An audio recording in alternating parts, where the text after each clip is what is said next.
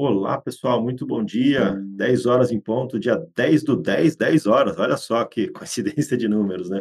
Estamos dando início a mais uma edição do Papo Pro CBR. Hoje vamos ter, essa semana vamos ter o Papo Pro só na terça, porque quinta é o feriadão. E a gente trouxe aqui o Gabriel Baltazar, que apare- ah, fez uma palestra que teve muito sucesso lá na Embarcadero Conference, com um assunto que aparentemente é muito simples e trivial.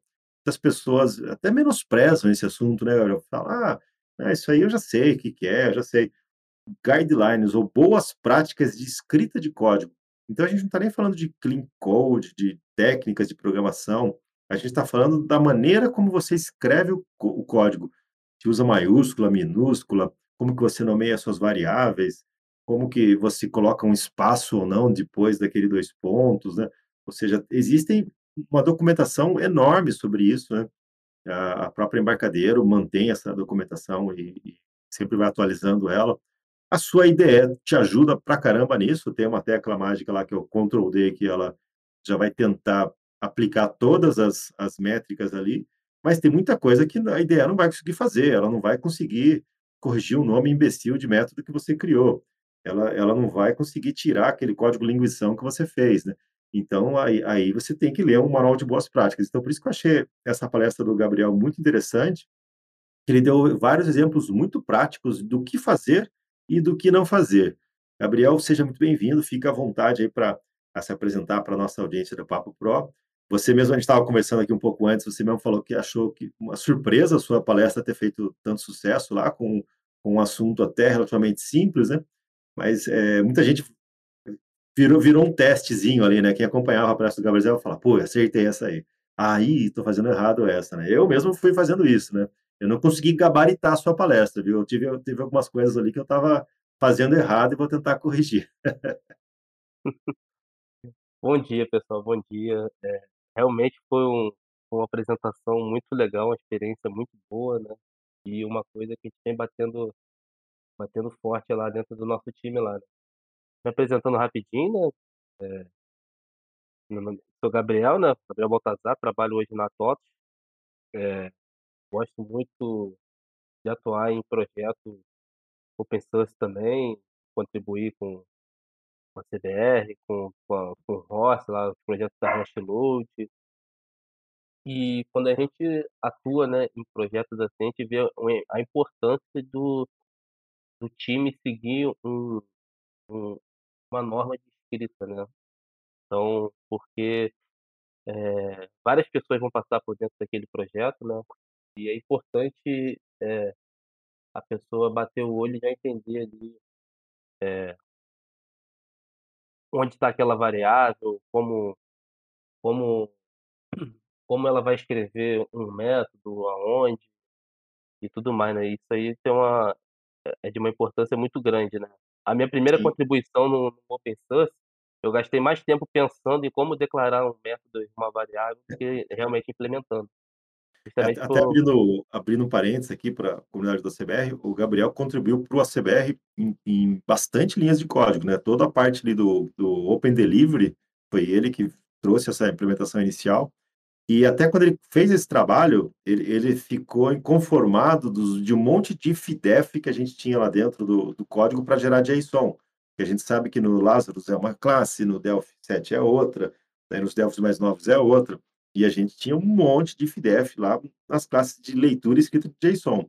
O Gabriel é conformado que que ele fez, ele criou a CBR JSON, e que os IFDF estão lá, mas estão agora pelo menos numa unit só, né. E ficou super elegante, usa usando código inline, né, ou seja, eh, virou uma classe poderosa que muita muita gente hoje consome para gerar e ler JSON. é, cara, o legal foi até legal você dar esse exemplo, porque, tipo, então, pô, então a CBR é um tem é tem código mal escrito lá? Cara, não é isso, é questão de, eh, o seu código ele sempre vai ter um espaço para ser melhorado, entendeu. No no momento de uma implementação, você está focado numa coisa e e assim, é sua implementação nunca vai ser 100% perfeita.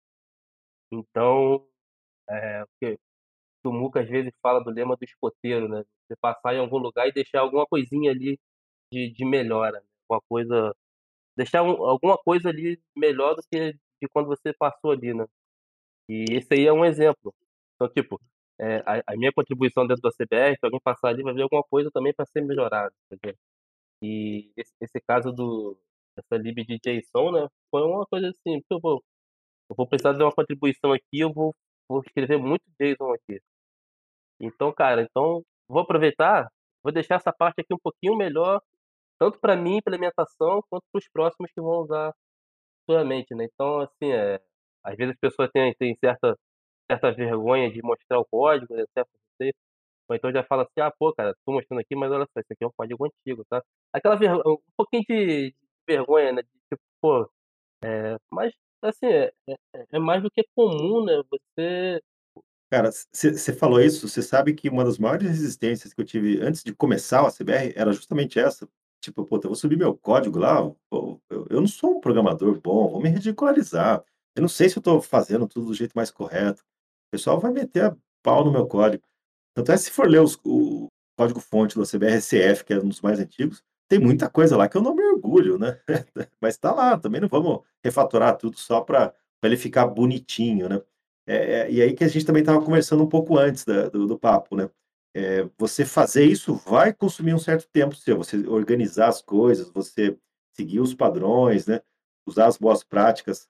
Então, eh, a gente estava falando que tem que ter uma uma uma ponderação nisso, né, tipo, quanto que eu vou usar, que eu vou ganhar em performance ou em organização, e principalmente pensando em projetos grandes que várias pessoas têm que ler aquele código, achei muito legal que você falou na sua palestra algo assim: "Olha, se você teve que escrever um comentário no código, é porque você fez algo errado, você pôs um nome de variável que não tá muito bem feito, um nome de método que não tá muito bem feito", e o correto seria o cara ler o código e entender o que aquilo faz. É, exatamente, eu falo, né, a gente tem que escrever código não é só para o computador entender, né, pra pessoa principalmente pra pessoas entenderem. Então, se você faz um código que pessoas não entendem, é é certo que o projeto tem um um vai ter um ciclo de vida curto. E e isso tá na tá na eh, ele fala na documentação da eh, no style guide, né, ele começa justamente falando isso, tá. Desculpa. Mas Caiu aí? não, eu dei uma tossida aqui. Tá me ouvindo? Tô ouvindo. Ah, tá. Eh, mas quando a gente entra lá no no na na docwiki, né, o style guide, ele fala ele já começa falando disso, né, que seu código ele seja ele seja a documentação, né. E assim, a a a minha palestra ela foi baseada muito baseada 100% nessa documentação, tá, que foi atualizada na versão Alexandria. E tudo que eu apresentei foi em cima do que eu li e também o que eu interpretei, tá. Então assim, eh você pode discordar também, recomendo que você leia a documentação, essa documentação hoje é um livro de cabeceira pra mim, tá sempre aberto aqui junto comigo.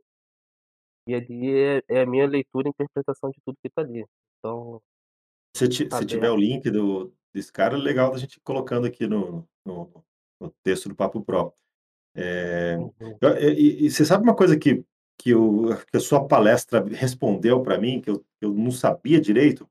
Hum. Eh, por por exemplo, os todos os parâmetros de entrada, geralmente a gente coloca um "a", tipo, Isso. "a", eh, "a a documento", "a não sei o quê". E eu achava que isso, eh eh, é de era de tipo um um documento, um e você citou lá que não, é de "a" de "argument", né. Ou seja, eu eu. Eu até já usava como é como deve ser feito, porque daí também não aquela variável de parâmetro que começou com "a", a hora que você lê ela no código, você fala: "Isso aqui é parâmetro, isso aqui veio fora". Ela não é uma Uhum. variável declarada internamente. Então fica muito rápido de você falar: "Ah, isso aqui alguém mandou o valor dela pra mim". É muito rápido você perceber isso na leitura do código. Mas eu achava que era de de um, né, a tradução, um documento. Aham, é. Exato, eu eu tinha até o costume de usar usar o "a", eu também não eu também não não entendia o porquê, né, até eu no português, né, pô, "a" significa o quê, né, ficava assim, mas, eh eu eu tinha o hábito até de usar o "b" pra pra variáveis booleanas, tipo, botava "a" para as demais e quando tinha um booleano eu botava o prefixo "b". Depois que eu fui entender o porquê do o "a", né?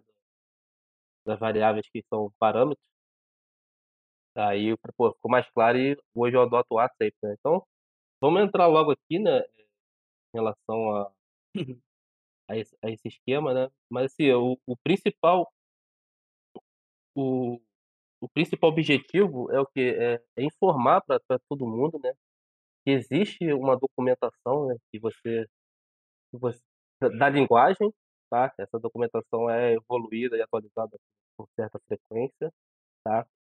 E ali diz como a linguagem é escrita, né. Quando você escreve um componente, as as units lá do do Delphi, como é escrito ali por dentro do time do Delphi, né. E e recomendando como você deveria escrever também, né.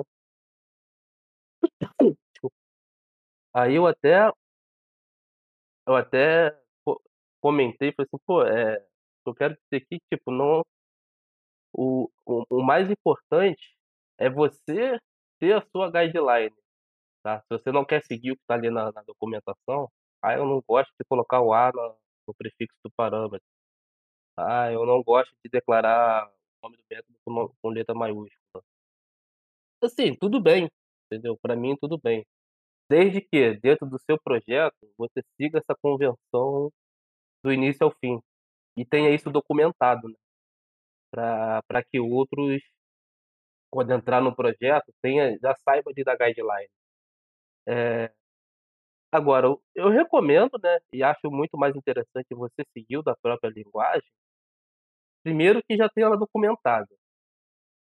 Eh, segundo, que você vai entrar em outros projetos, outros projetos grandes de outras empresas, a tendência é que eles também sigam essa guideline.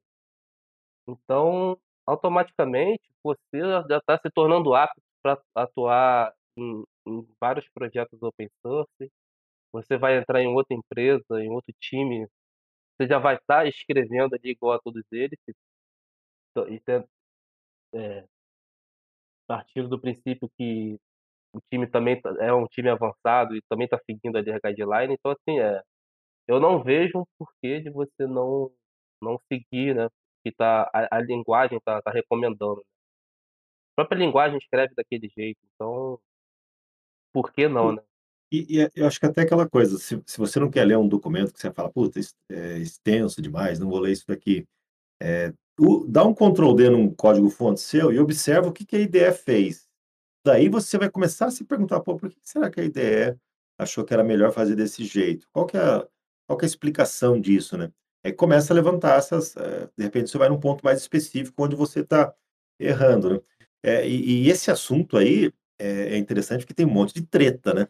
Tem um monte de competição, eh, acho que dá pra começar até com a questão de tab versus espaços, né.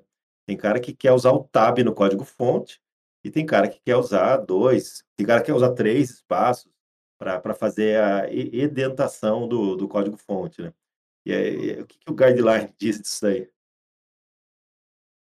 O guideline fala pra você usar 2 espaços. Eh, o tab na IDE já é configurado pra você usar o você der o você der um tab no na IDE, ele já dá os 2 espaços, né. E e ajuda até em relação à questão do de quan versionador de código, né, porque às vezes a interpretação ali do seu conversionador pode pode sacanear em relação a isso, né. Então, ter um bloco ali eu confesso que nessa parte não dei total atenção, né, mas ele comenta, assim, de você você sempre dar os 2 espaços. Tá. Se eu estiver errado aí, alguém discordar, podem me corrigir, tá. O É, eu a até vida inteira eu eu a vida inteira usei 3 espaços, porque eu gostava do do do código ficar bem embaixo do do if. If espaço, então dava 3. Então, quase Uhum. todo o meu código antigo eu usava 3, mas mas hoje eu tô seguindo o que o que todo mundo segue, que é 2 espaços, né. Eh, e e mesmo a gente ainda falando de espaços, tem aquela questão de alinhar todos os 2 pontos iguais, né, que Putz, aquilo o pessoal adora fazer isso aí. Dá Não, uma cara. leitura mais legal, mas chega uma hora, fica impossível dar manutenção disso, né. É, cara, e vou até compartilhar um trecho do slide aqui, porque, assim, há há 2, 3 anos atrás eu fazia isso, tá. Então, Lindo, né, o código tudo tudo você pra você que tem vergonha do seu código, eu também fazia isso. Então, eh eh deixa eu ver aqui no meu slide, porque, eh Cara, eu não sei, hoje eu vejo aquilo, acho acho feio. Mas É, eu fazia é muito é isso é e costume, né. é, cara, e assim, eu fazia e pior que eu fazia meu time inteiro seguir isso. Aí depois, lendo a documentação e tal, falei assim: "Pô, vou" parei de seguir, hoje eu não hoje eu vejo aquele aquele troço alinhado, eu não consigo mais mais aceitar aquilo e e ver aquilo como algo algo bonito, cara, eu acho até Eu mais fico eu fico pensando assim, né, eh, às vezes tem 20 linhas, tudo alinhadinha, bonitinho ali, uma embaixo da outra, os 2 pontos igual. Eu fico pensando: "Cara, quanto tempo esse esse cara esse nego perdeu para fazer esse alinhamento aqui?". Daí que agora se uhum, vir uma variável um pouco maior, pum, ele vai ter que subir todas as de linhas de de cima de novo. Seja, não é né. não tem é, e o pior é quando não pior é quando quando tem uma variável maior, tudo bem, o pior às vezes, você você repara no em alguns códigos, quando tem uma variável muito maior, aí fica aquele espação, né. Aí de repe aqui um exemplo aqui, esse aqui que eu queria mostrar. Vou pegar um print aqui, vou colocar aqui no chat. Quando tem um Quando espaço citou, muito quando tem uma variável com espaço muito maior, de repente você não precisa mais daquela variável, você apaga. Aí daí fica tudo espaço perdido, né. é, aí fica aquele espação enorme pra nada, entendeu? Sim. Então, eh, você alinhar isso, entendeu? Aí nesse exemplo que eu coloquei, ele entendeu, o desconto nota fiscal, é grandona, né. Aí, pô, você alinhou tudo com essa variável, desconto fiscal, as outras variáveis são pequenas. Aí, de repente, você tira essa variável do seu código você não precisa, o espaço fica enorme ali sem sem sem necessidade, né, bem hoje eu acho isso bem feio, né. Confesso que utilizava alguns anos atrás, mas eu cortei essa prática, né. Eh, vindo aqui para dentro do do Delphi, né, do do Style Guide, tocar alguns pontos aqui, né, eh, o que que ele fala, né, ele fala que, eh, o a linguagem ela é camel caps, né, ou seja, ela sempre começa com com maiúsculo e a cada nova palavra que você dá é é um maiúsculo novo, né. Por exemplo, Tu isso é um pouco isso é um pouco diferente do Java, por exemplo, né, que que ele é, declara com minúsculo a os nomes de variáveis e as classes com maiúsculo. Isso, no no Java é é é um pouco diferente sim, mas a a linguagem do Delphi, ela diz que nome de método, variável, tudo ela vai começar com maiúsculo, tá. Então você tem um método lá, emitir nota fiscal. Então você tem o emitir, né, começa com maiúsculo, aí é o é o é o caps, né. Aí segue em minúsculo, aí o nota, vai ter o N maiúsculo e assim vai, né. É, até para O quem não está familiarizado, esse camel caps é um camelo, né, ele vai ter as corcovas dele, então, eh, vai ter uma maiúscula e o resto minúsculo, é. mudou de palavra, outra maiúscula e tudo minúsculo. Sabe uma coisa, desse print que você postou aí, uma coisa que me incomoda na linguagem, Hum, é o string declarado com S minúsculo. Todas as tá. outras variáveis, integer, double, tudo declarado Uhum. com com maiúsculo no começo, e o string é com S minúsculo. É isso uma aí cisma que eu aham. É que eu eu no Delphi, eh, todas as palavras reservadas são são minúsculas, né. Eu tenho quais são as palavras reservadas? Eh, a ideia ajuda que essas palavras ficam em em dourado aí, né. Procedure, var, begin, end, type, use, unit, são todas palavras reservadas da da linguagem. E todas essas todas essas todas elas São elas são o camel case, né, ela começa com minúsculo e vai ficando a cada nova palavra é maiúsculo. Eh, então, toda palavra reservada, ela começa com minúsculo, tá. E é curioso, fácil identificar uma a palavra reservada. uma coisa que É, eu já não a estava prestando atenção. é, toda palavra reservada. E ah, quais são as palavras reservadas? A IDE te ajuda com esse dourado aí que fica, né, você declara ali procedure, begin, end, ela fica ali dourado, tá. Eh, o a única exceção da palavra reservada que começa com maiúsculo É o register, que é a procedure que a gente utiliza para registrar os componentes na IDE, né. A gente trabalha aí com criando componentes, né, o wizard na IDE. A gente monta lá o a gente cria todo o código lá do componente e tem a procedure register lá, que é para registrar o componente, né. Esse register, ele é maiúsculo, né. É a única exceção da palavra reservada que começa com maiúsculo. As demais as demais todas são minúsculas.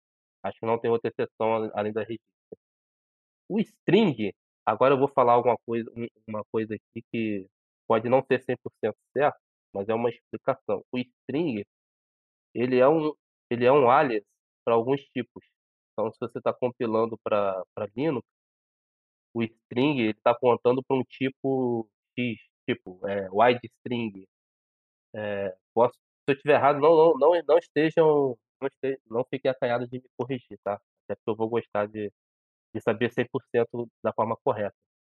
Mas o string ele é uma palavra reservada que ele a ele é um alias que vai apontar para algum outro tipo de acordo com a plataforma que você tá tá compilando, tá. É isso Então mesmo, é no no Delphi não é 7 era ANSI string, o depois é UTF UTF-8 string, ele vai variar de acordo com com o compilador que ele tá executando, né. Interessante, então ele não é um não é igual o Double, o Double é é ele, né, não tem não dá para um e e na na ideia é interessante que você pode dar Ctrl clique no string, às vezes ele vai levar você para pra declaração daquela daquela compilação, né. Mas no Double não, né, ele não tem, ele já já é ele se basta, né. Exatamente, exatamente. Eh, então essa explicação aí, tá. Então, assim, começando do do do básico, tudo no Delphi tudo é maiúsculo, você reparar, nome de método, nome de variável, tal, e as palavras reservadas começando sempre com com minúsculo. Tá.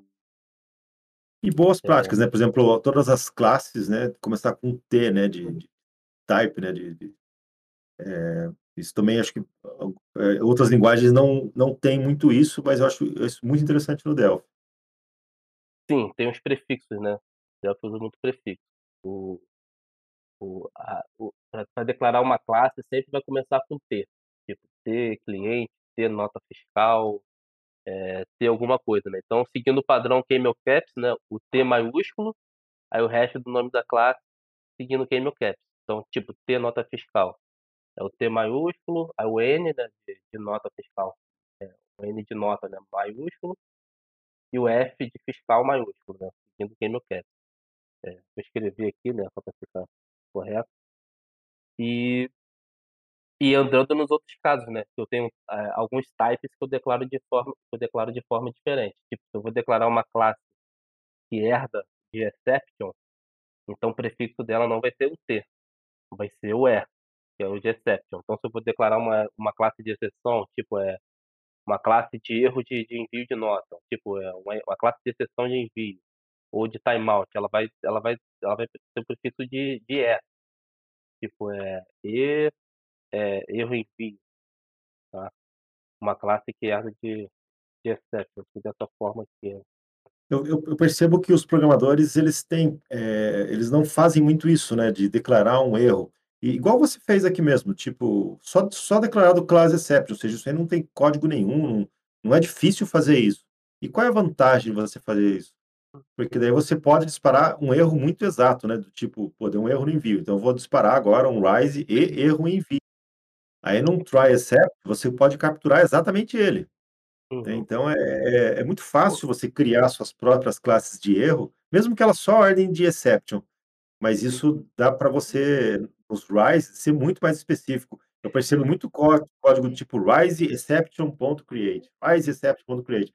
Então você não tá tipando os seus erros, né.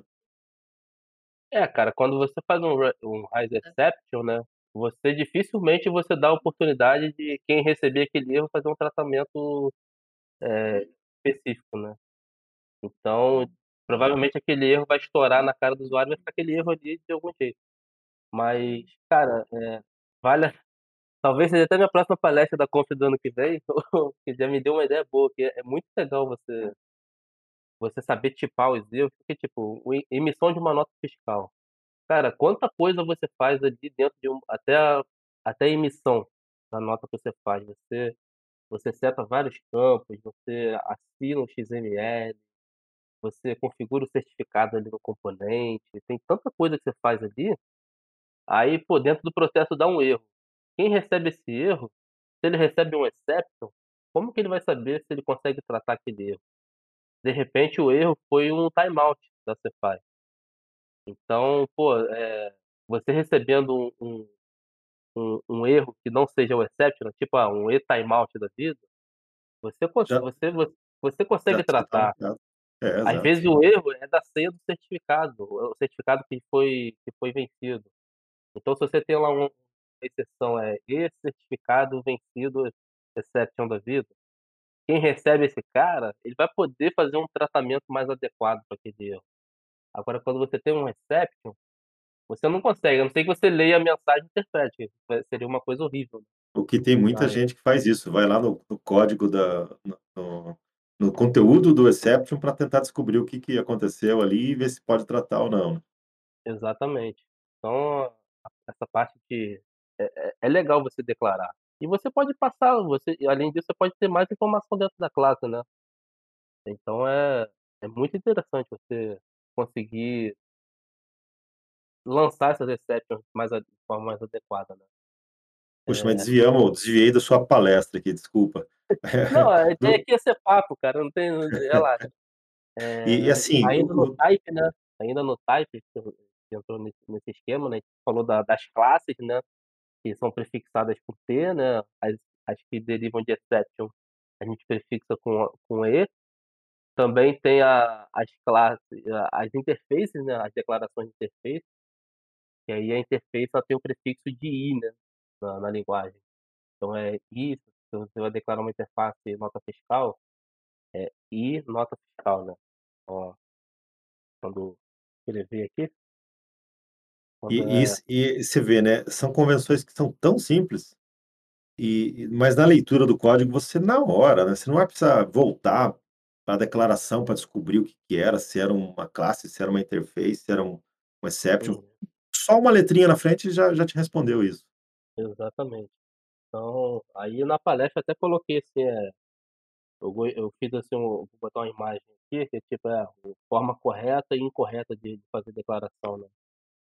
Então, aqui um exemplo aqui de dessas declarações, né, de classe, de exceção, tudo mais. Isso aí foi foi bem bacana, esse modo, assim, de mostrar, né. Eh, onde é que eu estava aqui? Eu queria falar ah, uma coisa também que é muito comum, né, a gente utilizar, que eu não gosto, tento abominar ao máximo dentro do time, é abreviação, tá. Na documentação ele também fala isso, você evitar abreviações no código. Eh, É, o programador porque da velha guarda, as variáveis era tudo uma letra só, né. É É. x, y, blá blá. É. Mas mas tem tem lógica também, né, tipo, pra um contador, dá pra usar um i, né. Eu É, não sei se ele você é contra isso. Não, na própria documentação ele fala isso, evite variáveis de uma letra só, tá. Excetos, eh eh, não fala exceto, mas fala assim, é aceitável você utilizar uma variável de uma letra para variável de de loop, né. Utilizar de um for, alguma coisa assim, você tem um i, isso é aceitável dentro da dentro do da guideline da da linguagem, tá. Mas se não é uma variável pra esses blocos, assim, ele pede você: "Ah, você vai ter uma ter uma variável lá x, aux", cara, é é totalmente ele pede pra você não utilizar, tem às vezes você passa pra procedure ele tem lá variável a, b e x. Aí você olha pra aquilo, "Caramba, que que é aquilo?", né. Então eu até dei um exemplo, que é é um exemplo real, tá, aconteceu comigo, tá, é um exemplo real, onde a abreviação me causou uma uma baita confusão e um bug no numa implementação. Eu tinha uma variável no meu código que era isso aqui, ó, era era essa variável, desknota, tá. Isso repito, foi foi real mesmo, aconteceu comigo. Aí já fiquei confuso, pode ser descrição da nota, pode ser desconto da nota? Exatamente. Eh, eu eu passando por esse código, achei que era desconto, tá, era era daquelas procedures bem grandes, né, com bastante coisa fazendo dentro do mesmo método. E eu entendi que esse essa variável era de desconto. E no e na verdade era descrição era descrição, ou ao contrário, não lembro bem, mas era era era esse caso de desconto, era esse caso que eu confundi desconto com descrição, ou descrição com desconto. Mas assim, a abreviação ele pode trazer muita confusão, então e você você abrevia pra economizar 2, 3 letras, assim, então não vale, né, você fazer isso e e não ter e perder um pouco a clareza do do seu código, né. Então a a a guideline lá do Delphi ele ele tem um trecho falando lá: "Evite abreviações", né. Eh, mas aí também tem uns casos que a própria convenção da linguagem já é o aceita abreviação, né. Que tipo, tem um você tem uma variável lá, é string nota, string descrição, sei lá. Nesse caso, string já é uma convenção você fazer uma abreviação do str. Ou a Hum, variável, tá. eh, in int média, por exemplo, in você não declara integer média, né, tipo, eh, você não declara uma variável assim, integer média. Já é uma convenção da linguagem essa abreviação. Então são casos que a abreviação é aceita, tipo, string desconto. Você não precisa Uhum. declarar uma variável já é a convenção que o string é abreviado, então se você quiser dar um um nome de uma variável, alguma coisa, já é aceito você abreviar essas palavras, né. São poucas, tá, mas nesses casos assim você A gente até entende a abreviação no no português, porque o português é uma linguagem com palavras compridas, né. Então, às vezes, Uhum. os o às vezes a descrição da variável começa a ficar muito grande, né. Mas tem que tomar esse cuidado, assim, do tipo, ficou inequívoco, né. A pessoa que lê isso aqui vai entender, não vai não vai confundir com outra coisa, né. Eh, eu já vi, por exemplo, total itens. Qual que era o nome variável? TI. Pô, TI pode ser um monte de coisa, meu. Aí você tem que ler o código para ver o que que o código está fazendo. "Ah, ele está somando os itens aqui e jogando essa variável. Então isso aqui deve ser o total dos itens". Ou seja, quanto tempo a pessoa que estava lendo o código perdeu pra e e se a variável fosse declarada como total dos itens, pronto, na hora que ele fosse ler aquele código, ele já sabia o que que aquela variável qual propósito que ela faz, né. Então é é é muito pode dar muita diferença, né, na na produtividade da da da do time, né. Agora, eu não sei se até se você abordou na sua palestra isso, mas uma polêmica também, declarar tudo em português ou em inglês? Porque chega uma hora, quando vê a gente está misturando tudo, a gente está declarando coisa em inglês, coisa em português, na CBR tem um monte disso. A gente fala: "Ah, vamos fazer essa classe aqui em inglês, vamos fazer em português". Essa classe começou em inglês, tem nego usando em português. Tem, às vezes, até declaração de variáveis que começam em inglês e terminam em português. É uma Uhum. coisa É, cara, eh, isso aí realmente é é complicado. Eu não tenho uma tipo, na na na linguagem não fala nada, né. Eu tenho uma opinião em relação a isso, tá. Eh, O o Diego deu o Diego deu um exemplo bom aqui, ó, o getNome, né, pra é é um um getter de um de uma propriedade, porque os getters têm que começar com get, mas o nome da propriedade é nome. Então você acaba misturando os 2, vai o nome do método vai ser getNome, então ficou fica esquisito, né. É. Isso aí eu penso eu eu tipo, eu gosto de desenvolver algumas libs, né, alguns componentes. Eu penso sempre no público-alvo, né. Tipo, realmente não a guideline não fala nada de: "Ah, escreva tudo em inglês", né. Mas assim, eu tô eu escrevo sempre pensando que pessoas de fora podem usar e tudo mais. Então eu tento sempre seguir o inglês. Mas aí, por exemplo, hoje eu trabalho em projetos aqui na empresa e, assim, eu penso que nem todo mundo aqui no time tem uma a fluência de inglês. Uhum. Então, assim, a gente acabou adotando o português mesmo, entendeu? Até para não pra tentar não complicar, eh, quem não tem tanta fluência, né, porque a gente tem um time aqui na empresa de mais de de deve ter uns 40 devs. Então, assim, eh, a ideia é que qualquer um pegue o código, leia, entenda de forma rápida e clara. Então aqui Bacana. dentro a gente acabou opt optando por por utilizar o português e evitar o inglês. Ainda mais que a gente trabalha aqui com emissão de nota fiscal também, né. Então, assim, tem Uhum. já tem já tem coisa complexa ali, cálculo de imposto e tudo mais, né. Vai Então traduzir nome dos impostos brasileiros que só existem no Brasil, faz Então, assim, sentido. é é, então, tipo, ah, eu faço um componente open source que que, pô, todo mundo vai usar. Cara, eu eu opto por utilizar o o inglês, claro. Tipo o horse, né, tipo o horse é tudo em inglês, né. exatamente. Se não supor fosse se não fosse, ele ia ficar restrito ao Brasil, ele não ia é, crescer. exatamente, exatamente. Agora o próprio ACBR, NFE. NFE é é é uma coisa aqui no Brasil, né, você não vai ter um posso estar equivocado, mas você não vai ter um desenvolvedor estrangeiro utilizando o componente de NFE. Não sei se eu Hum, tô falando alguma pouco besteira. provável. É é, até Então teve uma situação parecida, a gente teve, né, muitos anos atrás, que vai fazer 8 anos já, na Alemanha, e era um software de PDV que a gente tinha que trazer para o Brasil, eu estava dando consultoria nisso. Qual que era o meu uhum, grande medo? Que o código tivesse escrito com nomenclaturas em alemão, porque daí eu estava lascado, eu não ia conseguir eh, eles têm até palavras que a gente não tem no nosso alfabeto, então eu estava lascado. Então foi a primeira pergunta que eu fiz: "O código-fonte está em em alfabetos em inglês em ou em alemão?". "Não, está tudo em inglês". Falei: "Ufa". Aí lendo a gente achava um outro comentário em alemão, daí tinha que recorrer ao Google Translator lá, né. Mas se tivesse tudo em alemão, pô, era ia ser missão impossível. É, aí por dentro do do código da CBR ele tem tem as classes ali que cada campo ali é uma tag, né, que ele que ele monta o XML, a tag da documentação do do manual lá da contribuinte lá da Cefaz.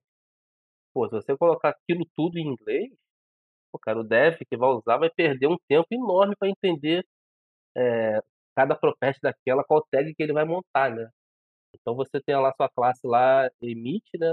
Ah, é, que que aí aí onde faz sentido a abreviação, né, não é abreviação, né, nesse código, né, aquelas classes ali estão de acordo com o XML da Cefaz, então é muito fácil você saber onde ele está populando aquele campo, onde ele vai montar o XML, porque tá tá exatamente com a documentação da Cefaz, então é é muito também de acordo com o seu público, né, faz muito mais sentido nesse ponto, seguir o nome da documentação lá, né, porque você está fazendo um código para emissão da NFE.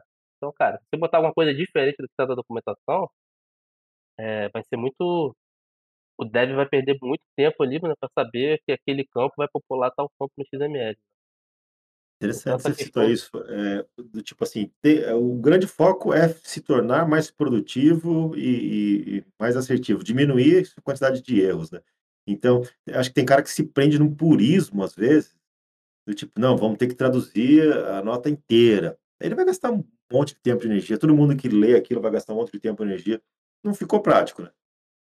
exatamente. E ele vai gastar uma energia enorme, aí daqui um ano ele vai contratar um dev no para o time dele, o o esse novo dev vai perder um tempo, vai consumir vai precisar recorrer a a ele também para explicar. Então, é isso aí é Você é você tem que evitar, né, tem que ganhar tempo, produtividade e e gastar sua energia ali fazendo inovação, dando solução e não explicando código para os outros, né. O É, Alexandre até colocou um exemplo aqui, ICMS traduzido seria Tax on Circulation of Goods and Services.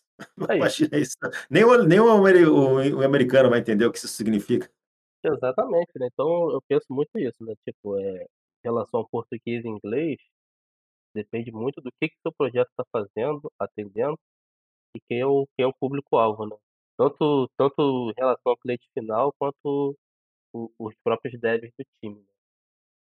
Então Eh, o nosso projeto começou eu fazia muita coisa em inglês, mas já já tô esse projeto específico, né, que trata com emissão e pensando em receber mais devs dentro do time, né, então a gente tá a gente tá focando sempre em colocar em português. Mas realmente acontece muito de no manejo de uma variável ter uma parte em português e outra em inglês, é é clássico. Mas é legal a gente dar essa atenção e ir melhorando. Aí O o Sandro colocou uma uma pergunta aqui, eh, em relação à à própria nomenclatura que que que que tá aqui, eh, que tem às vezes um P minúsculo, um V minúsculo no no no início, né, no próprio manual da NF da às vezes eles usaram isso, né, não sei se você sabe da onde que eles puxaram essa, eh, esse estilo de de nome nome nomear, eles devem ter seguido alguma algum guia, né, na hora de criar essas tags. É, cara, isso aí realmente não não tenho fonte, né. Eles usam muito o V, né, como como prefixo de de campo de valores, né, Acho que até no manual da NFE, no comecinho, ele explica um pouco o que é cada uma das o V vai ser um valor, que pode ser um uhum. double, tá, acho que ele acho que tem uma explicaçãozinha lá. eu não eu não não entrei na documentação, mas eu consigo reparar que, tipo, eh, alguns campos ele tem um prefixo C, né, de Caractere, é, provavelmente, né. eu entendo como caractere, isso é interpretação minha e o que eu reparo, né. Aí tem alguns com prefixo "n" de numérico tá, mas esse o que eu reparo é que, tipo, quando ele tem esse prefixo, são campos que é caractere, mas ele acho que ele não aceita acho que ele só aceita número, se eu não me engano. Você vê, tipo, tem um tem um campo lá CNF, né. É um campo caractere só que eu acho que esse campo ele não aceita um um uma letra, se eu não me engano. Posso estar equivocado também. Mas pelo que eu entendo, ele, tipo, tem o C C CMUN, C município. É um campo que ele e ele coloca como um caractere, né, é um de caractere, mas é um campo que também aceita numérico. Eu tô falando isso agora aqui com com é a base da minha leitura e interpretação aqui de um XML, tá, não não li a respeito desse padrão. Aí tem Uhum. ali o alguns campos ali que que são com começa com "x", né, o "x" nome, "x" fonte. Realmente eu não não tenho não não não sei de qual foi o padrão que eles tiraram disso aí, né. Mas eu acho que o aí o até comentou o Panda comentou, né, o "v" que é o valor monetário e o prefixo "p" é percentual. Bacana, eu mesmo não tinha reparado.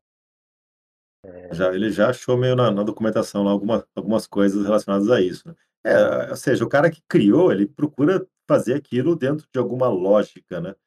E e e se ele não documentar essa lógica, aquilo se perde, né. Exatamente. Eh, é são as diretrizes são isso, né. É aí que eu vem a vantagem de você seguir o guideline da linguagem. Você não precisa documentar, que ela já tá documentada. E se os devs a adotam, ele já já entra no no time já que usa, já pronto, não preciso não preciso de não preciso não precisa entregar uma documentação de de como escrever, né. É é o da linguagem. Então, cara, é isso. E algumas coisas evoluem na própria linguagem, né, por exemplo, no nos códigos antigos de Delphi, a gente não vê declaração de units com pontos no meio, né, igual hoje é muito comum, Windows ponto, VCL ponto, alguma coisa. Antigamente não não sei se também era uma limitação do sistema operacional quando foi lançado, mas demorou pra começar a vir nomes longos nas units do próprio Delphi, né. E e também pastas diferentes, antes era um monte de coisa numa pasta só, né, pasta Source. Hoje você já vê uma uma grande divisão das pastas, até até em virtude aí de de você usar, eh, Model View Controller, que já prega que as coisas têm que estar em pastas separadas. Mu então a linguagem foi evoluindo um pouco nesse sentido também, né. É, cara, isso aí foi legal ter comentado que você vai vai falar assim: "Ah, eh, a coisa evolui mesmo, evolui e vai mudando". Então você vê assim, ó, o guideline fala uma coisa, você entra numa unit lá, tá diferente. Pô, eh você não sai você não muda o seu projeto inteiro pra seguir uma atualização de guideline.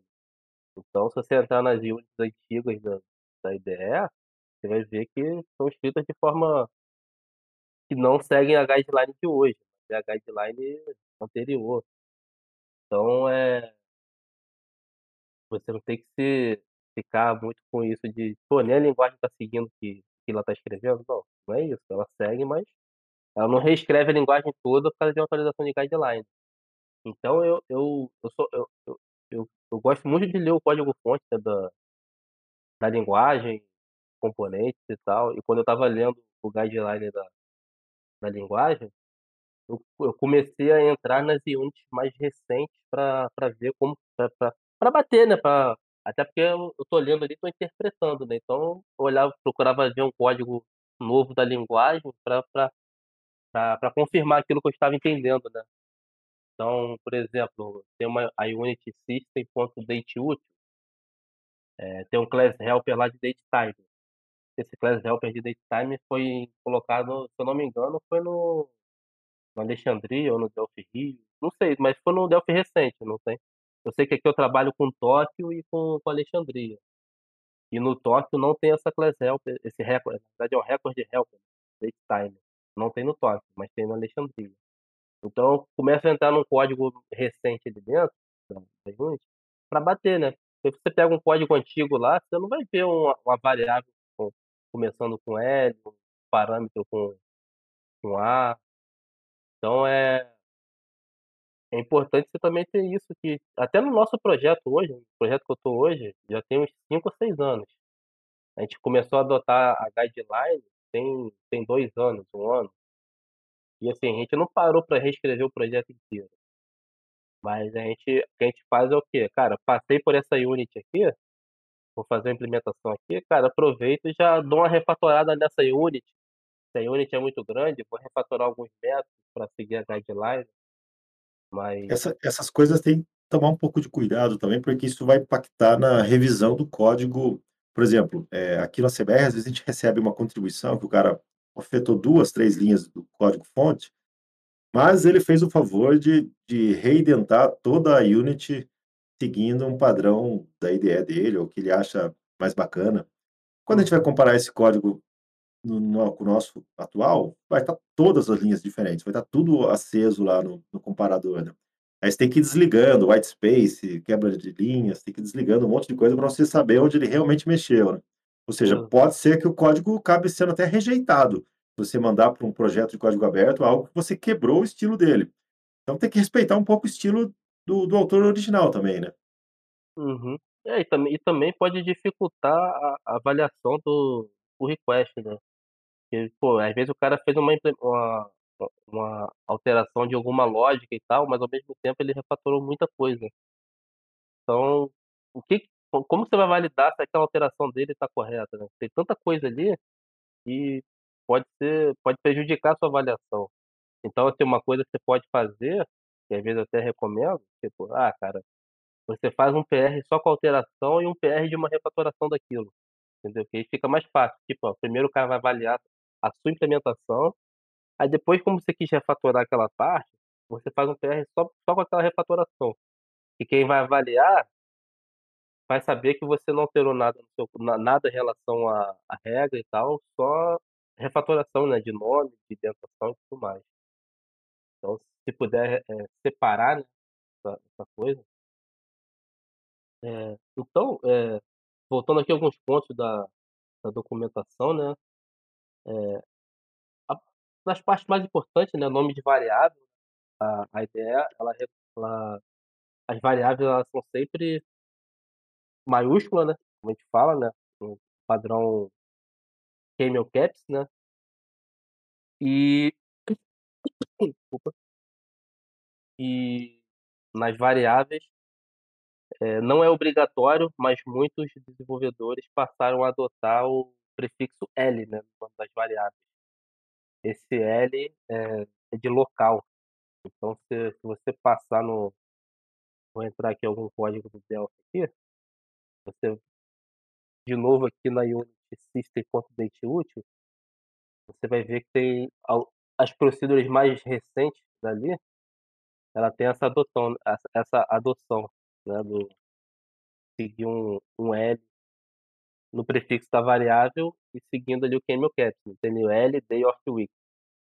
Então eu tenho o "D" maiúsculo, o "O" maiúsculo e o "W" maiúsculo. Então esse padrão ali, né, esse "L" não segue como obrigatório na na guideline, né. Você preferir, você pode utilizar só o day of week, né, como variável, tá, não não é tratado como incorreto. Mas aí muitos passaram a adotar esse esse prefixo "L" para as variáveis. O "L" vem de local, né, que ele que ele é uma variável local ali, é isso? Exatamente, exatamente, né. Eu eu já vi o pessoal usar "W" também de work, eh, uma variável de trabalho, né. Essa eu nunca tinha visto não, nunca vi não.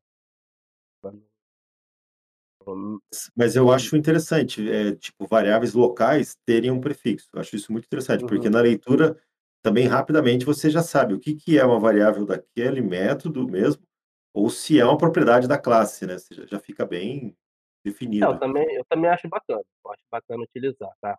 Mas tipo, frisando aqui a a guideline, ele coloca isso como não obrigatório. Ele ele ele ele comenta do "L", tá, ele comenta, assim, ó, vou até procurar aqui o trecho que ele fala eh, mas ele comenta que, tipo, o "L" foi adotado por muitos desenvolvedores, é aceito, mas não obrigatório.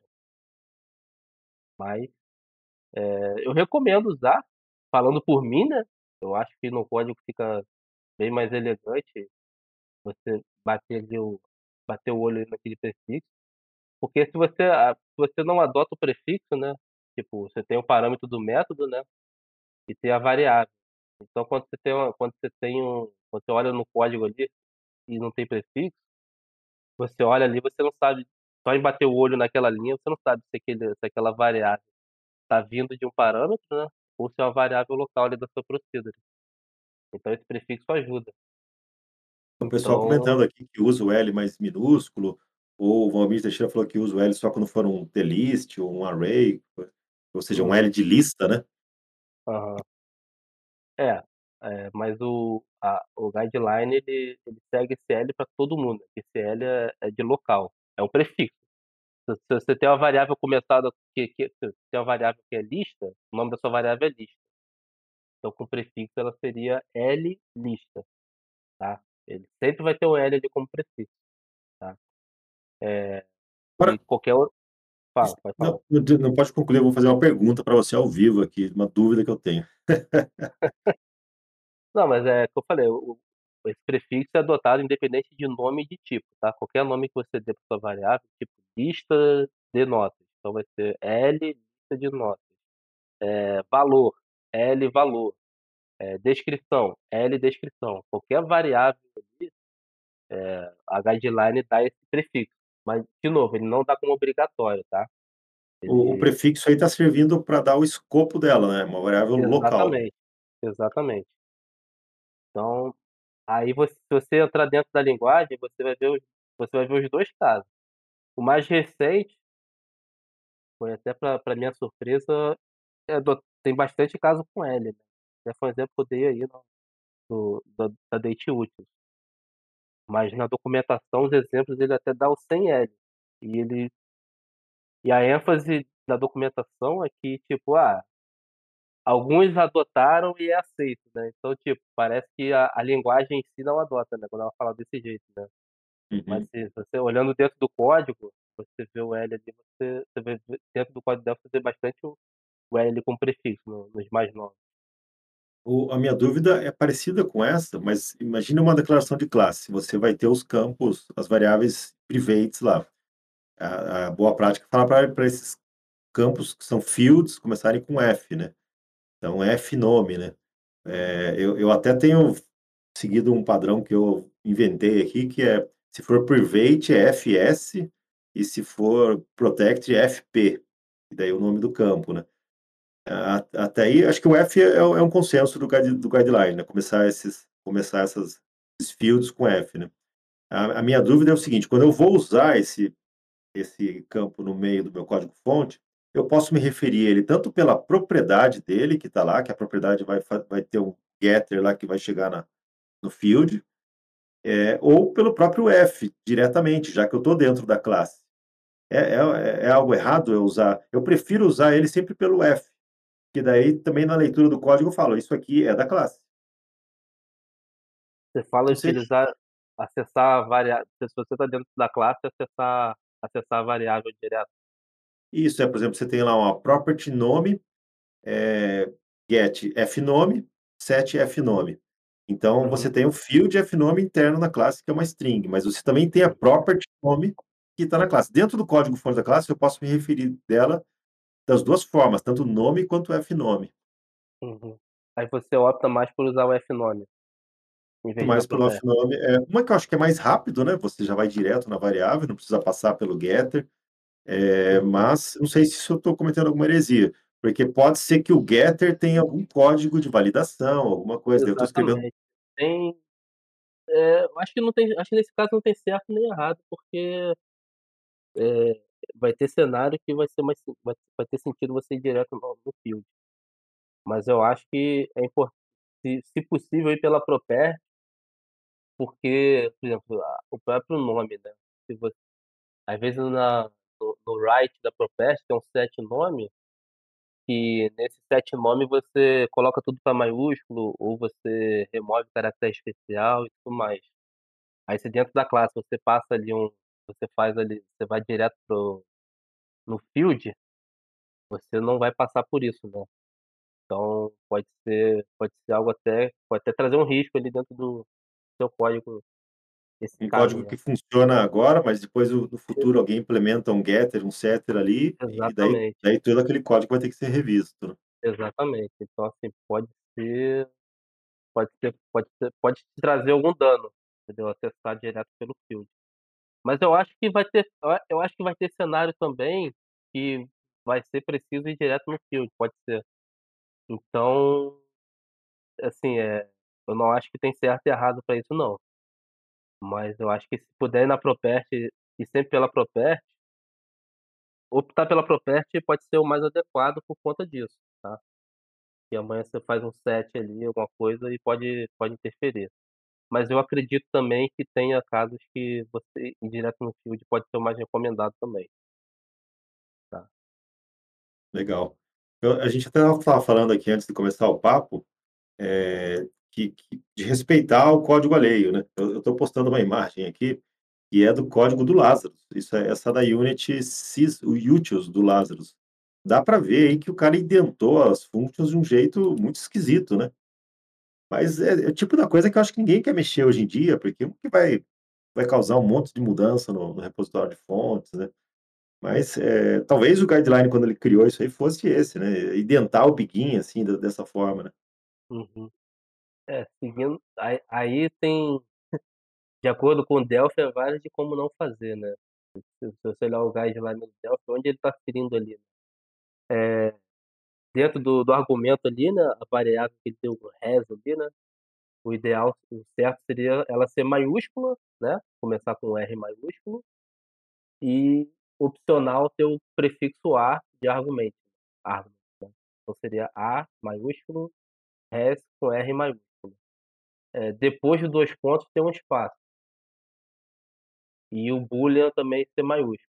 Então isso aí é é uma das principais onde a gente mais vê dúvidas e e falhas de de de guideline é no é em nome e espaçamento, né.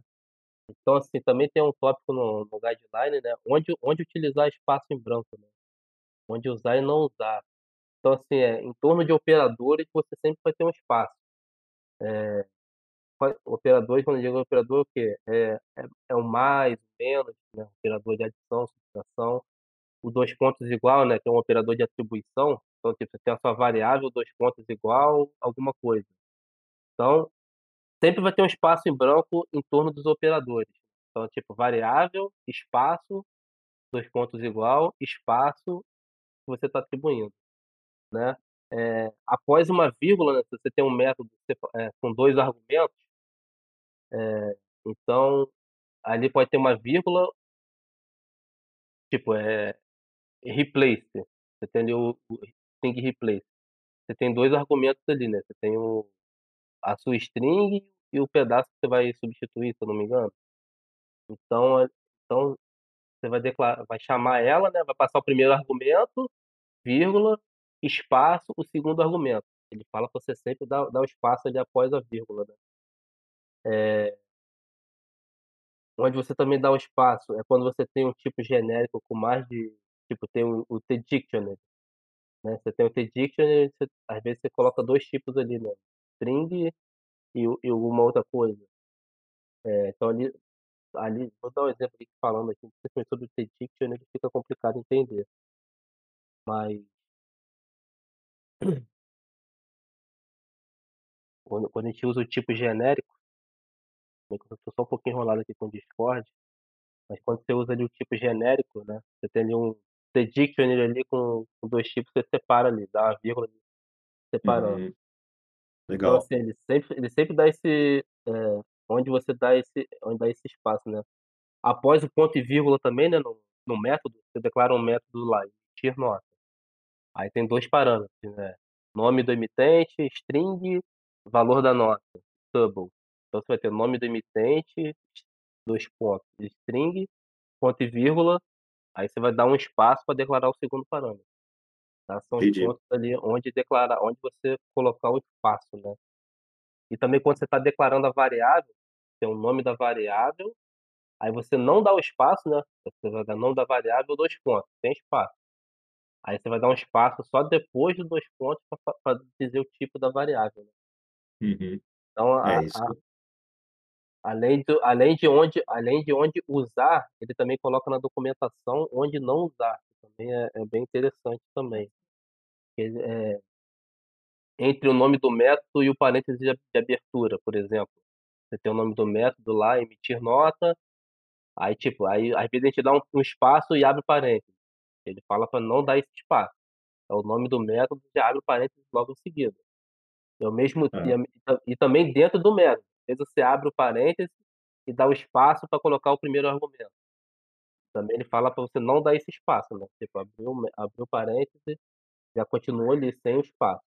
Aí você vai dar o primeiro argumento, aí sim, aí você dá tem o segundo argumento, aí você vai dizer a vírgula e o segundo espaço, né. Mas ali Uhum. é onde não utilizar é É é são são os principais erros, né. O o o Sandro perguntou aqui também a respeito de nome de componentes, edits, eh, a existem algumas convenções, né, tipo edit EDT, nome do edit, memo é M, o nome do memo. Como tem tem alguma dica aí de como nomear componentes? Uma pergunta legal, eu não estava preparado pra essa pergunta, mas bem interessante pra gente pensar. Eh, se se você olhar na Unity se você olhar na Unity o o componente, ele não é um não é uma variável, né, que tá no no escopo de private nem public nem nada, né, ele não é um field. Eh Na minha interpretação, eu seguiria o nome sem o sem prefixo, tá, e utilizaria o próprio prefixo do componente, pensando agora aqui, tá. Porque ele não é um um field, se você olhar Dá pra ver que você é um programador de back-end, hein, Gabriel. Cara, eh, eu vou te falar, tem mais de deve ter uns 2 anos que eu não escrevo uma tela, sincero. Mas, eh, se a gente se a gente analisar, né se eu estiver equivocado, aí me corrijam, vou ficar até feliz. Mas, eh, ele o componente ele não chega a ser um field da classe, né, ele não é um ele não fica no escopo ali de private nem nem public, né. Uhum. Eh, não é uma property também. Eu seguiria na na na guideline não fala em relação ao nome de componente, tá. Então assim, eh, eu adotaria o normal, tipo, colocaria o EDT EDT nome mesmo, tá. Criar uma Colocaria convençãozinha do tipo, os é. edits começa com EDT, os É, os labels isso. começa com L, criar uma É, espécie de convenção, né. Mas eu mas eu seguiria o que o que a linguagem fala também em relação ao ao uma tipo, é muito comum os componentes ter o EDT começando com E minúsculo. Eu seguiria o que a linguagem fala, de sempre ser Uhum. maiúsculo, tá. Então Hum, tipo, tá. EDT eu colocaria o E maiúsculo, DT, e seguindo lá o padrão QML, tá. Entendi. Uma uma até a gente já passando do horário aqui, uma pergunta interessante do Hades, que é é em relação ao número máximo de caracteres por linha. Padronizou-se durante muito tempo 80 caracteres, até o editor de texto ele coloca uma uma uma risca ali na vertical, quando chega nessas, eh, 80. Isso acho que vem das impressoras matriciais, né, onde o carro conseguia imprimir, eh, o carro da impressora conseguia imprimir 80 caracteres por linha, daí a hora que você imprimia aquele código fonte, você sabia que ia caber um por linha, não ia ficar quebrando linha. Porque a impressora também não comia o que passava, ela imprimia na linha de baixo, ficava um pouco desalinhado. Eh, então Sim. por isso convencionou-se a sempre usar 80, mas eu acho pouco hoje 80, cara. Eu chega uma hora rapidinho você estoura 80 caracteres. Ah é, cara, isso aí também é uma coisa bem bem antiga, a gente também não tinha os monitores também, os monitores também eram meio que quase com tamanho padrão, né, quase o mesmo tamanho de monitor. Eh e realmente 80 caracteres é é quase nada. Também se a gente ado se a gente adotar as boas práticas de hoje, pô, você você chega a 160 rapidinho. Então uma é NFE que é cheia de propriedade dentro de propriedade, vai vai fica fica super verboso, né. Exatamente. Então assim, é legal que a gente entra até num tópico interessante também que é em relação à quebra de linha, né. Porque tipo, você pode você pode seguir o 80, mas também pode aumentar, né, depende também muito do do time também, e então tipo, ah cara, qual é o padrão de mo de monitor hoje que a gente usa, né. Eh às vezes você tá na às vezes na sua empresa os monitores lá são tudo 24, 26 polegadas. É, mas aí mas aí também tem uma questão, viu, porque a molecada joga uma fonte Também pequenininha tem lá e consegue ler, né. Aí os caras os cara Exatamente. mais velho tem que ficar dando zoom na na fonte lá, senão não É. consegue ler nada. É, exatamente, mas o o guideline ele fala uma coisa legal também sobre quebra de linha, né. Quebra de linha é uma coisa interessante de falar também que quando você quebra uma linha, é importante você dar 2 linhas de as 2 linhas abaixo pra continuar, tá, a linha de continuação. Tipo, você declara uma procedure, aí tem a variável 1, variável 2, variável 3, começa a ficar grande. Aí que que ele recomenda a você? Você quebra uma linha, dá 2 espaços e segue a declaração. Porque também é muito comum, eh, na declaração, a pessoa identar os parâmetros também, Uhum. colocar aqui. Ele ele recomenda que você não faça isso. Então eu coloquei o print aí, Sim, isso é é muito mui comum. é é importante a linha de continuação sempre seguir 2 linhas de acordo com, eh, a declaração final tá Nossa, né. eu eu fiz muito isso. É, eu Tem também, eu também. Então, outro exemplo clássico, deixa eu ver se eu acho aqui, é do if, Nossa, né. é é, você tá aqui embaixo, na mesma imagem tem aqui, o if Ah, ele é. em vez de dar 2 espaços, ele deu 3 pra ficar tudo alinhadinho no mesmo bloco, né. exatamente, exatamente. Então é E aqui tem outro erro, o then na linha de baixo. Putz, isso Também, dói, o then isso dói. eu tam são práticas que eu usava antigamente, né, então não fique envergonhado se você faz isso ainda, cara, eu também já passei por isso, tá. Eh, a questão é só dar só dar essa atenção, né, no que diz a a guideline, mas é bem importante essa parte da quebra de linha aí, que às vezes a gente fica na dúvida. Então a a regra básica é essa mesmo, você quebrou a linha, já dá os 2 espaços ali e continua assim e continua a implementação, né.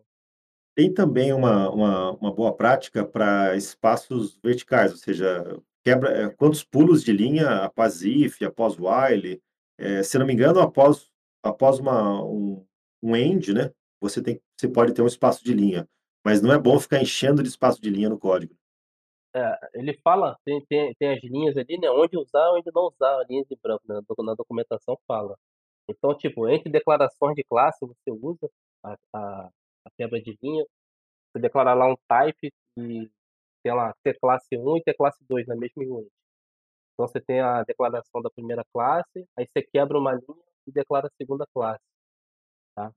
Eh entre as implementações do método, então você tem a procedure 1 e a procedure 2, então você depois do end ali você quebra uma linha pra fazer a segunda.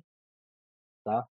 E dentro de um método, você também pode quebrar uma linha pra separar algum trecho de código, tá dentro daquele método ali você tem uma atribuição de variável, aí logo abaixo você vai fazer um for, alguma coisa é aceito uma quebra de linha nessa parte, pra separar um trecho de código dentro do método. Tá, Pequeno pequenos trechos, né, do tipo: "Aqui tô fazendo a exatamente. inicialização, aqui eu tô processando, aqui eu tô entregando o resultado". Exatamente. Então faz sen se fizer sentido, você pode quebrar essa linha, tá. Eu tenho eu hoje eu quebro poucas linhas também dentro de uma implementação, tá, só onde fizer sentido mesmo. Mas são esses pontos onde ele coloca onde você usa a linha em branco, tá. Onde você não usa, né, depois de um type, né, vou colocar aqui, vou botar o print antes de onde não usar que é o quê? É depois do type eh e principalmente depois de uma linha em branco. Então assim, eh, não faz sentido você quebrar uma linha depois de uma linha já em branco, né. Então não você não tem motivo pra ter 2 linhas em branco no no código. Então ele fala exatamente isso aí, onde não usar, né principalmente, principalmente depois de uma linha em branco. É, e a gente vê às vezes o pessoal abusando de espacejamento, tem cara que gosta de tudo É, espacejadão, bem esse cara escreve um código, dá 3 linhas em branco e continua escrevendo.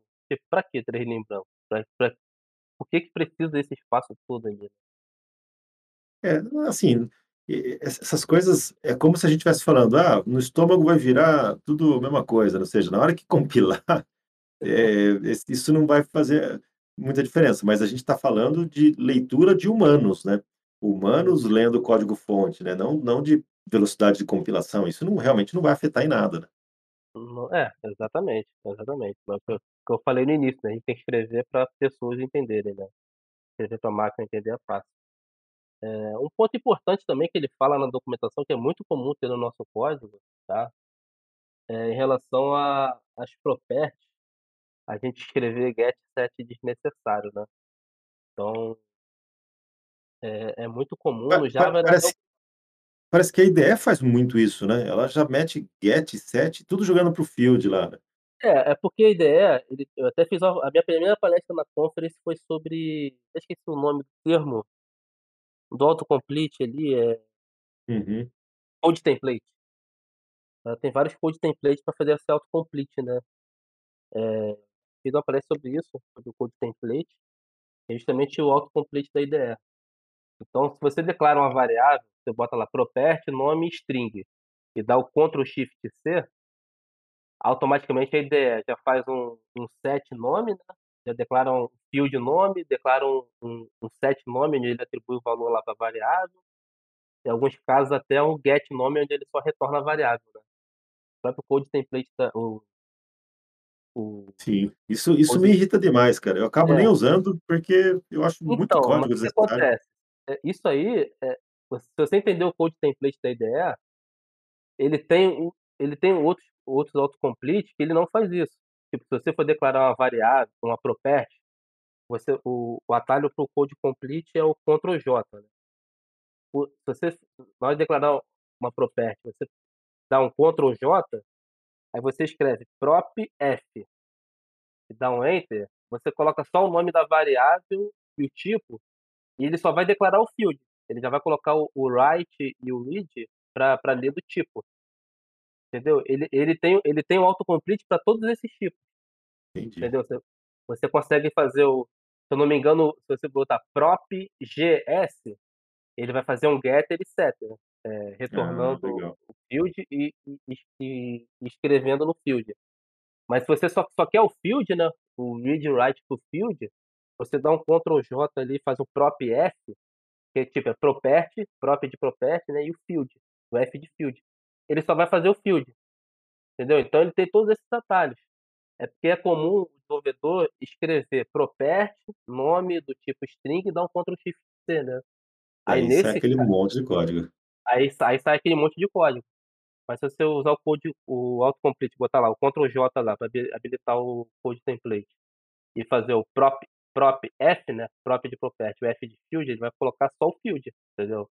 Então ele ele fala para você não não colocar get, set desnecessário, né. Se você tem um get que só retorna o field, e tem um set que só escreve o valor do argumento no field você não precisa escrever aquele monte de código, né.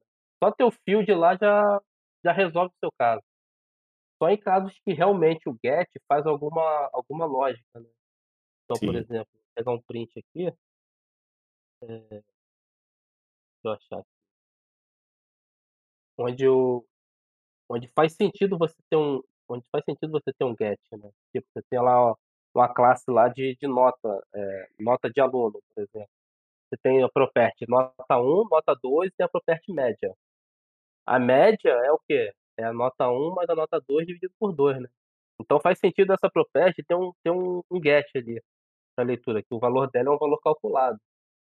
Agora fora isso, se o se o seu get só vai retornar e o set só vai escrever o argumento ali, não faz sentido você ter que escrever aquele monte de código. Eu concordo. Concordo. Tá. Bom, bacana. Acho que cobrimos todas as perguntas aqui do do pessoal também. É um assunto que, nossa, vai longe, né. Como é que você conseguiu é. fazer tudo em 1 hora lá? Lá não tinha o Mas Daniel para ficar fazendo pergunta, né. É, cara, a gente vai tentando, né. Tento focar ali nos trechos mais na uma coisa que eu aprendi, né, pra fazer palestra é você preparar bastante coisa e focar nos mais importantes e já já tá pronto, tipo, pode ser que não dê tempo disso aqui, né. Então você vai meio que controlando o tempo ali, né, não deixar passar as partes mais importantes e e o resto, se der, gente passa e se não der, a gente tá lá o dia todo, né, então Isso isso só coisa matar a curiosidade aqui, que a gente estava conversando antes de começar o papo pro. Você falou que o o Júlio Omar estava palestrando do lado, e o e o pessoal olhava o que você falava: "Não fazer", daí os slides do Júlio Omar estava o que que o Júlio Omar estava errando lá? Não sei, eu não vi o slide dele não, só me falaram isso. Mas ele estava Acho que é errando. zoeira, acho que é zoeira da turma. Mas, antes de encerrar, deixa eu só tocar mais um ponto aqui que eu também acho importante, cara, que é o a o corpo da classe, que eu acho isso bem legal também. Deixa eu só voltar aqui que eu me perdi aqui na sala. Queria colocar aqui em relação ao corpo da classe. Cadê? Eu me perdi aqui na classe, achei. Vou colocar um print aqui da declaração do corpo da classe. A declaração do corpo da classe é sempre nessa ordem, tipo, eh, primeiro você declara os fields, depois você declara, eh, os métodos e depois a property. Ou seja, se no no seu escopo public, você tem lá, você dentro desse mesmo escopo você tem field, você tem método e você tem property, é essa sequência. Primeiro você declara os fields, depois os métodos, né, procedures e functions, e no final você declara as properties, tá? É, isso é bem legal, porque você abre uma casa e fala: "Deixa eu ver o que ela tem de propriedade", que é que é são, de repente, onde você vai configurar a porta de entrada dela, né. Você já Uhum. vai lá no final, né. "Ah, deixa eu ver os métodos", você já vai no início do public, né, fi fica fácil de Exatamente. ler, né. É. Não uma coisa que eu notei, eu não vi nada falando na guideline não fala nada a respeito, mas eu notei que, tipo, quando você tem construtor e destrutor, eles ficam sempre no começo do escopo. Tipo, é é é muito incomum, tipo, eh você ter declarar 3 métodos, aí no meio você declara o construtor e destrutor da classe e continua a declaração. Eu reparei nos códigos da da linguagem, que o construtor e destrutor fica sempre no início do escopo. Eh, são sempre os Procuro primeiros eu procuro fazer sempre isso também. Eh, eu recebo, às vezes, contribuição Uhum. que não não tá assim. A própria IDE não respeita muito isso, ela vai em ordem alfabética, eh, muitas vezes, pra ela coloca o o constructor, eh, que é create, sempre o nome, né. No na Uhum. verdade não precisa ser create o nome, né, mas precisa. É. E e ele e ele acaba entrando, às vezes, se tem um método com a letra A antes, ele create não vai estar lá no no começo do código fonte, né. É, Você na acha guideline E na guideline atual, ele até comenta em relação a esse negócio da ordem alfabética, que era adotado, mas, tipo, não é mais eles não seguem mais isso, tá. Eles comentam tem um trecho na na na guideline que fala em relação a isso de ordem alfabética, E você acha, Que por exemplo, que porque a gente também tem, ó, o control shift setinha pra cima e pra baixo, que faz você do método da declaração do método para o código fonte dele de forma muito rápida. Então eu percebo que alguns programadores não se preocupam em escrever os métodos na mesma ordem que eles estão declarados. Eu eu isso me irrita um pouco também, eu acabo reordenando tudo. E a guideline fala algo assim, do tipo, se você declarou, que nem aqui no exemplo que você deu, tá, o emitir NFE e o cancelar NFE. E o create destrói lá no começo. Então, você teria que, no código fonte, escrever o create, depois o destroy, depois emitir NFE, cancelar NFE. Mas geralmente o cara vai escrevendo conforme a necessidade dele nem sempre fica na mesma ordem, né. É, às vezes nem sempre a ideia coloca, né, na ordem quando você faz ali. Eu eu eu eu eu sigo sua opinião, cara, eu gosto de de seguir a ordem também, tá. Mas a guideline não fala nada em relação a isso, em as implementações têm que estar na mesma ordem da declaração. Ela não chegou a comentar nada disso não, mas eu sigo da sua opinião também, tá, é questão de organização, né. Daí, que ela f fala fica fácil de ler, né, você fala: "Ó, o outro método deve estar por perto aqui", daí você vai baixando, já acha ele, né. Exatamente, exatamente. Mas aí é é você vai ter a sua convenção mesmo, a linguagem não fala disso. Ela ela comentou exatamente isso que falou da ordem alfabética aí, né. Você era realmente era adotado, mas hoje não hoje não não mais, lá declarar tudo em ordem alfabética. Mas aí eu aí foi uma percepção minha, eu notei que sempre que a classe tem construtor e destrutor, são os primeiros métodos a serem declarados. Uhum. Faz todo sentido, porque eles são os mais importantes da classe, né. E você pegar um memory leak, nossa, na hora, você já bate o olho no Exatamente. construtor, já vê o destrutor e pronto, né. Eh, uma pergunta aqui do MS, ele como identar strings, ou se a gente deve identar strings, ele até dá um exemplo aqui do ele tá chamando um exec SQL, passando uma string com o comando SQL, e daí na na primeira versão ele fez a indentação pra pra parte de baixo da string estar indentada, e na segunda tá respeitando lá os 2 espaços de indentação, né. que que a guideline cita dessa questão de indentação de string? Strings que É. quebram várias linhas. Nesse caso, é é é aquele padrão da quebra de linha, né. Você vai sempre dar um você vai quebrar a linha e vai dar 2 espaços a após a declaração principal, né. Então nesse caso dele aí, ele tem o 2º parâmetro ali, né, deu um enter segue o padrão. Do do segundo ele deu 2 exemplos ali, né, seria o segundo segundo exemplo, né. Eh, tem o 2º parâmetro ali, porque ele tá quebrando ali, é declara é é o são os argumentos daquele método exec.SQL, né. Então, Uhum. a expressão principal é o quê? O fr principal ponto é, o componente ali ponto exec.SQL. É, essa Então história de de alinhar parâmetro, alinhar declaração, alinhar atribuição, ela fica bonitinha, mas chega uma hora não dá certo, né, chega uma hora fica fica tudo difícil de ficar alinhando, né, não acho que não é é um caminho acho que até por isso que eles não recomendam, porque, eh, dá muita manutenção num código desse. Manutenção eu digo, você ficar perdendo tempo com alinhamento. É, cara, realmente, realmente. Parece que faz sentido, mas hoje pra mim não não faz mais sentido não. Quando eu passei a adotar o a guideline lá, perdeu totalmente fez muito mais sentido realmente seguir ali essa essas esses alinhamentos ali. Parece visualmente ele parece que é adequado, mas depois eu fui percebendo que não não trazia nenhum benefício, pelo contrário. Então foi aí que eu parei totalmente de de adotar esses alinhamentos estranhos aí. Legal, bacana. Pessoal, 11h20, nós temos que encerrar, daqui a pouco tem mais algumas reuniões aqui no CBR também. Eu queria agradecer demais ao Gabriel aí pela pela essa disponibilidade, né, sabe que você trabalha aí numa empresa que deve ter muita requisição.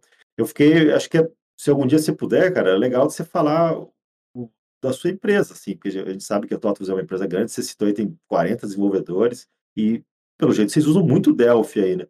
Era era bacana da gente citar esse case, se for permitido, lógico, né. Dá pra você trazer alguém da da também pra citar por que que vocês escolheram Delphi. Eh, acho que é bem legal, porque é um case de sucesso do Delphi, né, a gente poderia falar um pouco mais sobre isso daí, se se você tiver interesse aí. Pô, cara, com certeza. Vamos vamos alinhar para os próximos sim. Com certeza vale muito. É case não só de Delphi, mas também da CBR também. Sim, sem dúvida. É muito legal saber que a CBR tá rodando num monte de lugar, né, dá uma é um poder estranho. É muito Uhum. bacana. Gabriel, valeu demais, cara, pela sua participação, adorei esse assunto, né, acho que espero que a gente tenha esclarecido muitas dúvidas do do pessoal aqui hoje, né. Como o Gabriel falou, o próprio guideline mudou, então a gente mesmo confessou aqui que cometia ou comete ainda vários desses erros aqui do do guide que não estão no guideline, então não é pra ninguém se sentir envergonhado. A gente só procurou dizer por que que as coisas são desse jeito, por que que a convenção seguiu esse padrão, né. E e é é preferível você adotar o padrão, que você vai estar falando padrão, você vai estar falando com todo mundo, né, você não vai estar inventando uma coisa que quem lê vai falar: "Nossa, esquisito está isso aqui", né.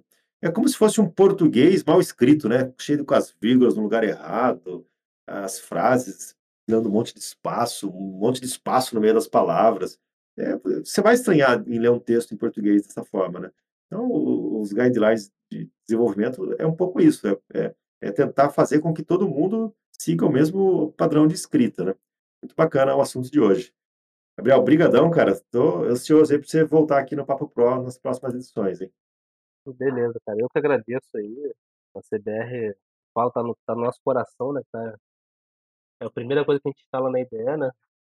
E, cara, é um alegria muito grande poder dar um pouco de contribuições pra comunidade. Então, sempre às ordens que precisar. A todo mundo aí também, meu canal tá aberto, se quiser trocar alguma ideia, tirar alguma dúvida, o canal tá sempre aberto aí. Legal, pessoal, muito obrigado pela audiência de hoje, foi uma audiência muito bacana. Logo, logo vai estar no ar do Papo Pro CBR, lá no Spotify, pra quem não conseguiu ver ao vivo. E é isso, quinta-feira nós vamos ter Papo Pro, mas semana que vem a gente volta às 10h, terça e quinta, sempre às 10h em ponto, com o Papo Pro CBR. Obrigado, pessoal, um ótimo dia de trabalho pra todos vocês.